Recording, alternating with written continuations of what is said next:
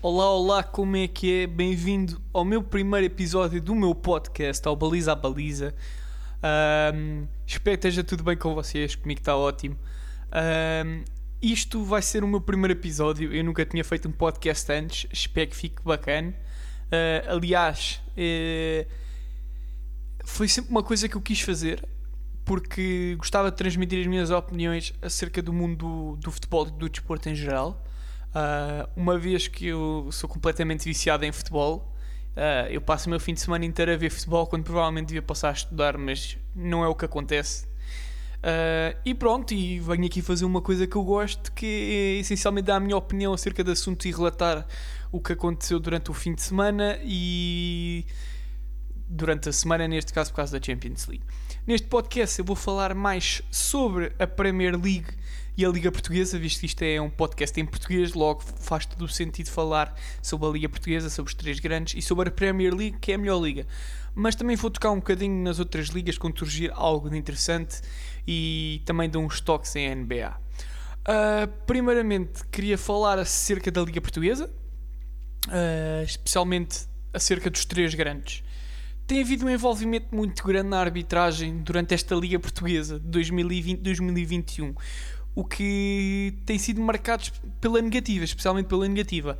Acho que este ano não houve uh, uma equipa grande que não, que não tenha em si ficado indignada com a arbitragem uh, e, com, e com razões para isso.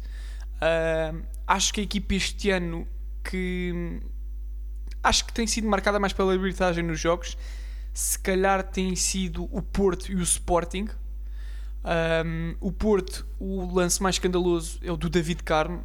Para mim, aquilo não era vermelho, nunca na vida, uh, mas pronto. E o Sporting é aquele lance em Famalicão que não se explica como é que aquilo não é gol do Coates, mas não é para isso que eu quero falar aqui. Um, venho falar desta semana, vou começar já a falar. Uh, o Sporting ganhou novamente, ganhou novamente, desta vez ao Passos de Ferreira, já ganhou os três jogos anteriores ao Passos de Ferreira e não sofreu nenhum golo. Uh, o jogo com o Passos de Ferreira foi um jogo marcado por muitas faltas, acho que houve 41 faltas. Um, não é muito normal uh, haver este número de faltas num jogo de futebol, até porque o tempo útil que se jogou foi, foi muito pouco, o, o, que é, o que é no mínimo ridículo Uh, o critério do árbitro na primeira parte foi muito. Uh, foi um critério muito forte. Uh, houve certas entradas que ele deu logo amarelo, condicionou muito o jogo logo de início devido aos amarelos, tanto para o Sporting como para o Passos, o que não, o que não ajudou nada e não contribuiu nada para o jogo. Um, as duas equipas estavam muito encaixadas, uh, os dois sistemas táticos estavam muito parecidos, estavam a, estava a haver marcação homem a homem. O Passos, o Passos não estava a pressionar muito alto depois não queria ser explorado nas costas pelo Sporting e que de certo ponto não deixou, não deixou muito que o Sporting conseguisse explorar as costas. A primeira vez que o Sporting conseguiu explorar as costas um, uh, eh, e conseguiu bem explorar as costas foi com um passe do Inácio para o para o Pote que foi no lance de origem ao penalti que para mim é penalti claríssimo uh, que não há dúvidas para o penalti foi, foi uma penalti foi uma falta foi uma falta feita uh, estupidamente. Uh, o jogador já lá não estava e o jogador do passe impediu o jogador do Sporting que prosseguisse e depois pudesse haver remate, por isso era um penalti claríssimo. Quanto ao Passos, o Passos não foi muitas vezes à baliza do Sporting. O Passos teve, teve umas oportunidade, uma oportunidade que me lembro foi de um lance que a bola um, ressaltou nas costas do Inácio e depois houve um remate que levou uma defesa do Adam um, foi a única oportunidade do Passos. Acho que de resto o Sporting condicionou muito bem, defendeu muito bem uh, a saída do Passos. O Passos não conseguiu ter muita bola. Quando tinha a bola, perdia rapidamente e o Sporting organizava novamente o seu jogo para mais um ataque. Uh, foi, um, foi um jogo muito fraquinho. O Sporting acabou por chegar ao 2-0 um, a partir de uma bola parada. O João Palhinha marcou o seu primeiro gol na temporada foi um bom gol, foi uma boa finalização da assistência de cabeça do Fedal, que foi claramente um, um, um lance de laboratório, um lance estudado, o que, hum, o que levou ao Palhinha a festejar com o técnico de bolas paradas, o que, o que é excelente, o que é excelente e mostra a, a união do grupo que existe neste momento no Sporting e que acho que é isso a grande diferença do Sporting nesta temporada é a união e é a garra e é a raça com que os jogadores têm jogado. Especialmente uh, eu vou dizer isto especialmente o Pedro Porro e o Palhinha acho que são jogadores que estão mesmo a dar tudo. Especialmente todos estão a dar tudo todos estão a dar tudo mas estes nota-se nota imenso. O Pedro Porro que é um jogador novo e dá tudo na liga dá tudo ao serviço do Sporting é, é um jogador que qualquer equipa gostaria de ter um, tem sido um grande jogador, tem defendido muito bem, atacado muito bem, tem feito golões. A nível de assistências também tem assistido muito bem, cruza muito bem. É um grande jogador, mesmo um grande jogador. João Palhinha uh, é um médio que é excelente a defender e é médio a atacar. O que é que eu quero dizer com médio a atacar? João Palhinha não é um jogador que leva a bola muito para a frente. Não, não, não que não tenha uma boa qualidade de drible e de passe, mas os seus principais atributos são claramente a defesa e distribuir jogo. Um, o Palhinha é o último homem antes da defesa, ou seja, o Palhinha acaba por fazer uma espécie de cortina porque o, o João Mário é a segunda linha de pressão. O João Mário faz a segunda linha de pressão com o pote e depois está o Palhinha atrás de, para não permitir essa transição das equipas do meio campo para a frente, o que tem dado imenso jeito ao Sporting nesta temporada e à defesa. Defender com 3 também acho que é bom porque dá mais estabilidade à defesa, até porque hum, não implica assim uma tão grande responsabilidade como o ano passado para o Coates e acaba por se dividir papéis. Neste caso, a defesa está muito mais sólida e até porque tem aulas, aulas que fazem aula toda mesmo, que são aula médio, um, que têm compensado muito na defesa, têm feito muito bem a contenção, uh, o que dá uma tremenda solidez defensiva ao Sporting, pelo que é a defesa menos batida do campeonato por alguma razão. Um, o Sporting jogou muito bem esse jogo. Um, defendeu muito bem, mas mesmo muito bem. A equipa de Pepa também estava muito bem montada, estava mesmo muito bem montada. Os defesas uh, encaixaram muito bem os nossos dois avançados, pelo que os gols só surgiram mesmo de bola parada. E taticamente foi um bom jogo, mas uh, a nível de golos e de, e de espetáculo foi fraquinho, também devido ao tal critério de arbitragem que não foi o melhor, a meu ver. Quanto ao Benfica, uh, o jogo do Benfica foi um jogo peculiar. Até porque o Benfica parecia ter entrado muito bem no jogo, até estava a jogar bem, até que parece que desligou o chip, desligou da ficha. Uh, e a partir daí permitiu ao Moreirense atacar cada vez com mais perigo. Até que surgiu o penalti, golo, mesmo a acabar a primeira parte. O que para o Benfica foi um balde de água fria. O Benfica fez uma boa primeira parte, não tinha permitido assim tantas oportunidades, já estava a permitir o Moreirense atacar mais, mas ainda não tinha havido uma oportunidade daquelas, uh, daquelas trondosas, daquelas oportunidades caras, não tinha havido. O Benfica estava a defender bem, a atacar bem. Uh, e de repente fazia o penalti quando o Moreirense até estava a crescer no jogo e vão para o intervalo empatados, o que foi terrível, terrível para, o, para a mente dos jogadores, para o psicológico. Foram para o intervalo empatados e baixaram os ritmos. Ba baixou imenso o ritmo do jogo. Na segunda parte, o Benfica entrou muito mal na segunda parte, mas mesmo muito mal. Uh, estava a permitir imensos contra-ataques do Moreirense, uh, pelo que o jogo da segunda parte foi exatamente este. O Benfica tentava atacar, não conseguia. Acho que só tive uma situação de perigo mesmo, perigo, que foi um cruzamento Uh, já não me lembro quem cruzou, mas lembro-me quem estava lá para finalizar era o Darwin de cabeça, que à frente do Lucas Passinato manda a figura e permite, não, não foi bem a figura, mas foi uma grande defesa também do Lucas Passinato, que defende e permite ao Moreirense uh, continuar empatado no jogo. Lá para o final do jogo houve várias oportunidades para o Moreirense, especialmente para o final da. Um, especialmente para o final da segunda parte, onde vários contra-ataques em que o Moreirense ia uh, 3 para 3 ou ia 4 para 4 e que conseguiu criar muito perigo à, à baliza de, do, do Elton Leite, neste caso, porque o Vlaco Dimos não jogou. Uh, o jogo não foi nada de especial, acho que foi um jogo pobre em oportunidades. O Benfica teve a maior parte da posse de bola, um, só que teve a maior parte da posse de bola, mas voltou-se a verificar aqui a grande questão da transição defensiva do Benfica, que é muito, mas muito, mas muito fraca. Muito fraca. Os médios, o Benfica precisa neste momento de um trinco que que dê soluções a, a distribuir jogo e que defenda muito bem, porque a transição dos médios para, para a defesa do Benfica tem sido horrível esta temporada. É a grande diferença que eu tenho notado uh, na equipa do Benfica este ano é essa mesma transição. Pronto, uh, já está feita a minha análise ao jogo do Benfica. Vou fazer agora a análise ao jogo do Porto. Porto com o Boa Vista. Uh, o Boa Vista acaba por fazer dois golos, dois golos importantíssimos, jogadas muito bem, muito bem elaboradas, muito bem elaboradas. Se calhar uh, foram bem elaboradas devido à falta de agressividade do Porto, especialmente no, no seu meio campo defensivo, permitiu muito espaço uh, de criação aos avançados do Boa Vista e o Boa Vista pá, aproveitou, aproveitou, já tinha teve várias oportunidades e aproveitou. Pronto, foi a ganhar 2-0 para o intervalo. Um, o Porto, na segunda parte, cresceu imenso de rendimento. Cresceu imenso de rendimento e a partir do momento que entrou o Otávio, começou uh, a criar mais oportunidades, começou a distribuir melhor o jogo, uh, começou a posicionar-se melhor a equipa. O Sérgio corrigiu, o Sérgio Conceição corrigiu muito bem a equipa para a segunda parte e o Boa Vista estava a sofrer, sofrer, sofrer, sofrer, até que sofreu o primeiro gol. Um, sofreu o primeiro gol de penalti, que na minha opinião uh, não era, não era, não era penalti de todo. Um, acho que o jogador se atirou para o chão, mas isso não cabe a mim decidir, cabe ao árbitro. Mas acho que não era penalti. Uh, o Porto acabou por fazer dois, o 2-2, não é? E depois, mesmo a acabar a segunda parte, o Porto consegue o 3-2.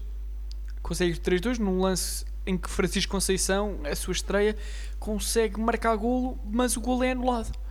Uh, o gol é anulado porque o gol foi marcado com a mão. A bola sofreu um desvio no braço do atacante e as leis do VAR, cada vez que a bola bate no atacante, a jogada é imediatamente anulada. Um, o Porto estava a merecer o gol, não conseguiu o gol, mas acho que a primeira exibição do a primeira parte do Boa Vista mereceu-lhes o empate. Porque jogaram muito bem, fizeram uma grande primeira parte contra o Porto e isto justifica-se pela tática aplicada pelo Josualdo Ferreira, que já conhece as casas, a casa, como vocês sabem, foi treinador do Porto um, no início dos anos 2000 e que, e que em si planeou a sua equipa planeou a sua equipa para tentar explorar os flancos e as debilidades defensivas dos flancos do Futebol Clube do Porto foi onde surgiram os golos. Uh, a análise da Liga Portuguesa está feita, vamos agora à análise da Premier League. Uh, a Premier League que se passou com a Premier League e o que se passa é um City avassalador, um City que está a 10 pontos do Manchester United e um City que nos tem, acho que vai em 17 vitórias consecutivas. Uh, o City está a jogar muito à bola, estão literalmente a jogar muito à bola, estão a defender muito desde que o Ruben Dias chegou lá. Uh, acho que só sofreram um gol que foi, que foi ontem, foi ontem contra o Everton. Uh, um gol normal, nem se pode dizer que tenha sido um erro de defesa, foi mais mérito do, do Everton do que do City, mas que só sofreram esse gol. De resto, tem sido impecável, a defesa impecável, o, os médios os avançados têm criado muitas oportunidades, têm jogado muito bem, especialmente o nosso triângulo do Ruban Dias, Cancelo e Bernardo Silva têm fornecido muita química ao lado direito, do, ao lado direito da equipa do City, que, que tem circulado muito bem a bola por aí. O Cancelo é um grande jogador um, um, grande defesa de direito que às vezes é incorporado no meio campo devido às suas capacidades de espaço, de visão, de jogar com os dois pés e distribuição de jogo, joga muito bem. Uh, consegue criar oportunidades de perigo, tem jogado muito bem. O Bernardo Silva tem sido muito consistente a nível do passe, a nível de decisão, a nível de cruzamento. Uh, é muito rápido a pensar, tem jogado muito bem e, e tem promovido a equipa grandes, grandes, mas mesmo grandes exibições. Uh, acho que este ano aqui a corrida do título pode estar acabada porque não estou a ver um United ou um Leicester a conseguirem recuperar uh, essa tal diferença de 10 pontos, pois o City agora já, uh, já conseguiu realizar o jogo que tinha em trás, que era contra o Everton, que era logo, acho, da terceira jornada da segunda, devido ao Covid. Um, quanto ao United, uh, o United tem jogado bem. A questão do United, quer dizer, não é tem jogado bem, é a circulação da defesa do United é uma circulação muito lenta. O Maguire não é propriamente um grande jogador. Um, fazia sentido ter um Maguire se ele, a nível defensivo, depois fosse um monstro. O que não é. Acho que também tem algumas debilidades defensivas. O que ele é melhor é mesmo no jogo aéreo, isso não há que negar.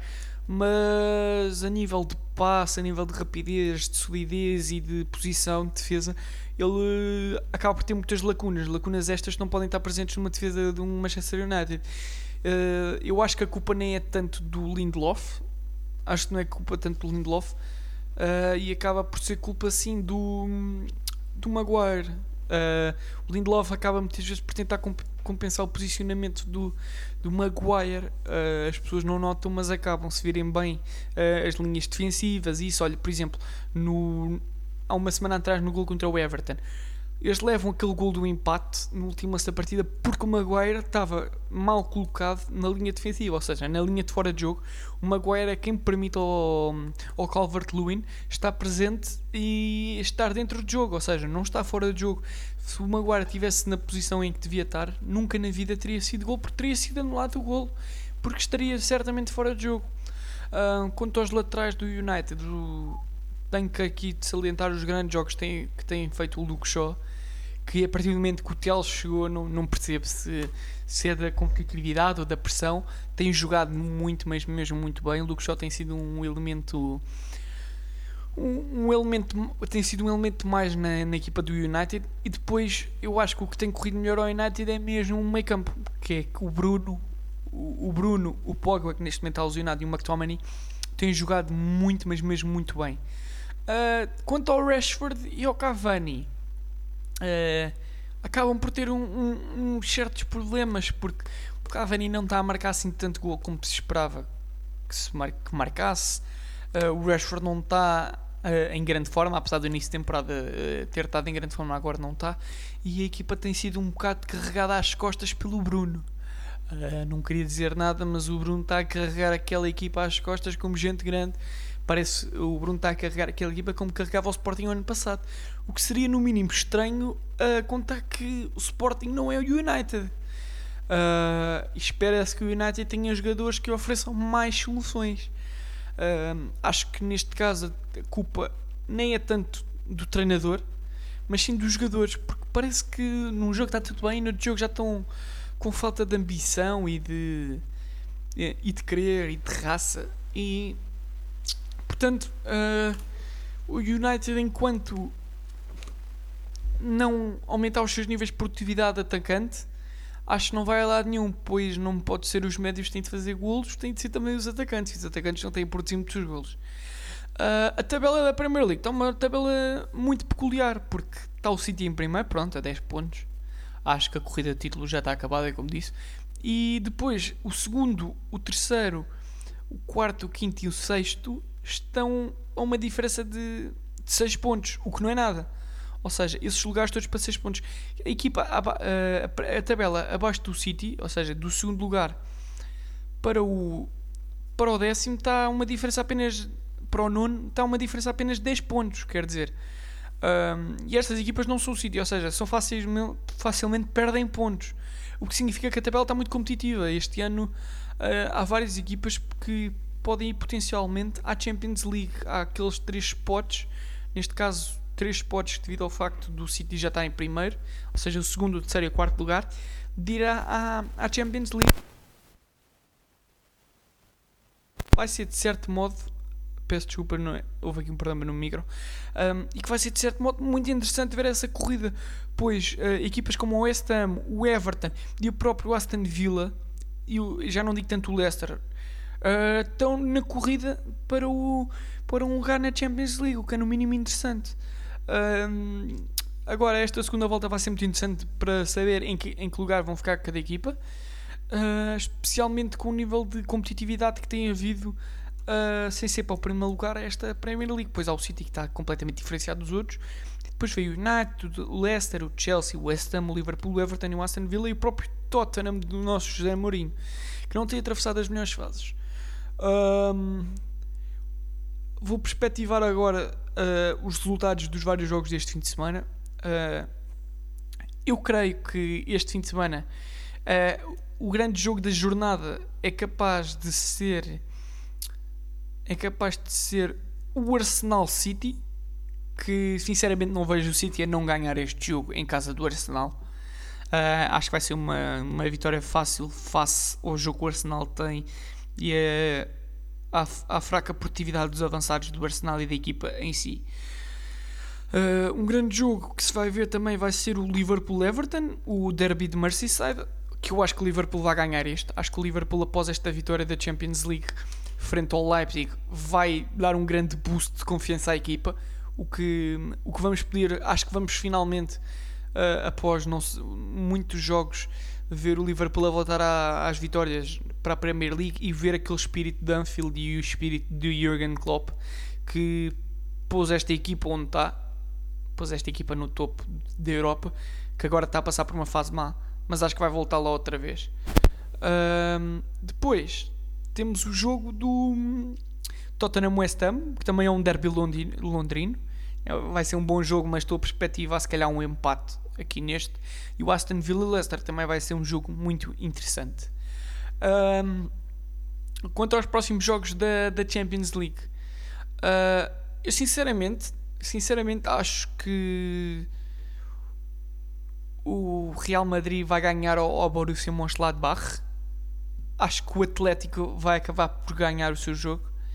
Uh, acho que o, que o, Atlético, neste caso, eu não, eu não sou fã do Atlético, não gosto do estilo de jogo do Atlético, nunca gostei daquele jogo do Simeone, mas acho que sinceramente que o, que o Atlético vai ganhar ao Chelsea. Uh, o Chelsea agora está a voltar a jogar alguma coisita, mas acho que o Atlético está a jogar melhor que o Chelsea.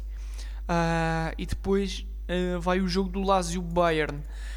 A Lazio não está a jogar mal de todo, mas acho que o Bayern ainda é, um, é uma montanha demasiado grande para a qualidade da Lazio escalar. Uh, não estou a dizer que a Lazio não joga nada, simplesmente estou a dizer que a Lazio, se calhar, é, não vai ultrapassar assim tão facilmente o Bayern. Acho que o Bayern até vai ser fácil para eles. O Real Madrid vai ganhar, acho que o Real Madrid vai ganhar a Atalanta. Ah, eu enganei-me, troquei aqui os dois. É o, Mon, é o Borussia Mönchengladbach que vai jogar com o City. Uh, fácil para o City e a Atalanta com o Real Madrid. Eu acho que o Real Madrid vai ser surpreendido pela, por esta equipa da Atalanta, que já o ano passado estava a dar muitas cartas estava a dar muitas cartas. O Real Madrid não está a ser uma equipa muito sólida. Este ano tem havido muitos erros defensivos, uh, até atacar está a ser muito pobre. E acho que a Atalanta está a jogar bem e pode tirar a melhor sobre eles. Pode estar a melhor sobre eles. Uh, perspectivo também para a Liga Portuguesa, a vitória do Sporting frente a um Portimonense que tem tido bons resultados nos últimos jogos, uh, até porque empatou com o Passos de Ferreira há duas jornadas, o que é excelente. Uh, acho que o Benfica vai voltar às vitórias esta, uh, esta jornada. Acho que sinceramente que o Benfica vai voltar vai voltar às vitórias, portanto. E acho que o Porto acho que o Porto com o Marítimo vai ser um jogo interessante. O Porto acabou de ganhar às Juventus, numa vitória no mínimo surpreendente. e acho que o Porto a Juventus não jogou nada contra o Porto e acho que foi ali um. ficou por dar assinalar um penalti no último lance uh, contra o Ronaldo, uh, que o Zaidu foi contra ele. Uh, mas não quero aqui comentar a arbitragem porque não é por isso que eu estou aqui, como já disse. Uh, então, os próximos jogos: o, o, Porto vai, vai ao Marítimo, vai ao Barreiro, o que significa que hum, vai ser complicado, pois as equipas uh, as equipas da, da Madeira, como sabem, as equipas insulares são muito complicadas, sempre foram complicadas para as equipas do continente e, portanto, jogar fora não vai ser fácil, mesmo sem público, não vai ser fácil. Uh, pronto. E vou acabar por aqui o meu episódio. Já analisei a Premier League, já analisei a Liga Portuguesa, já analisei uh, e perspectivava o que ia acontecer, portanto, uh, na Premier League e na Champions League a Liga Europa vai-se jogar hoje, quando eu estou aqui, ou seja, ainda não posso falar. Uh, para a semana começo logo por falar na Liga Europa.